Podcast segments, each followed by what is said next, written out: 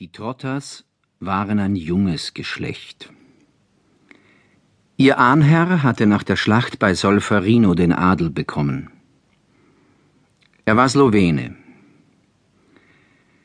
Sipolje, der Name des Dorfes, aus dem er stammte, wurde sein Adelsprädikat. Zu einer besonderen Tat hatte ihn das Schicksal ausersehen.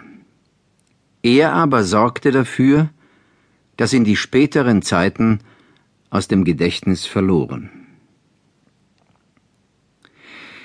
In der Schlacht bei Solferino befehligte er als Leutnant der Infanterie einen Zug. Seit einer halben Stunde war das Gefecht im Gange.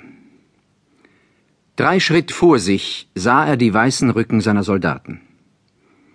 Die erste Reihe seines Zuges kniete, die zweite stand.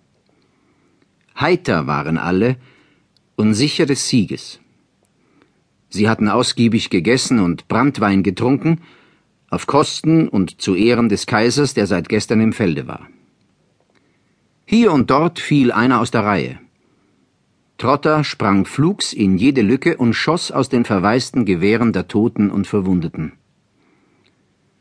Bald schloss er dichter die gelichtete Reihe, bald wieder dehnte er sie aus, nach vielen Richtungen spähend mit hundertfach geschärftem Auge, nach vielen Richtungen lauschend, mit gespanntem Ohr. Mitten durch das Knattern der Gewehre glaubte sein flinkes Gehör die seltenen hellen Kommandos seines Hauptmanns. Sein scharfes Auge durchbrach den blaugrauen Nebel vor den Linien des Feindes. Niemals schoss er ohne zu zielen, und jeder seiner Schüsse traf.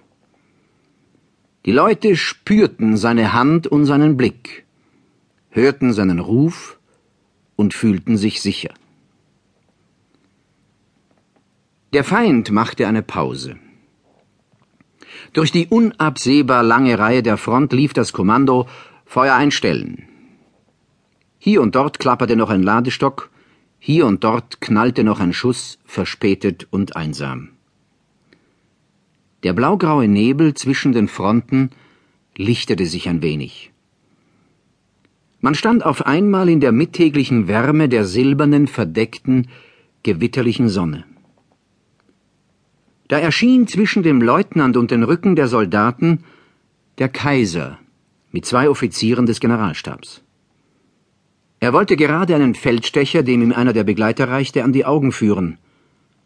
Trotter wusste, was das bedeutete.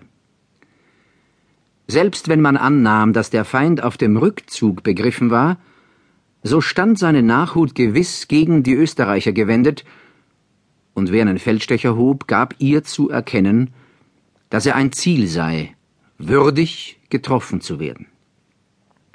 Und es war der junge Kaiser. Trotter fühlte sein Herz im Halse.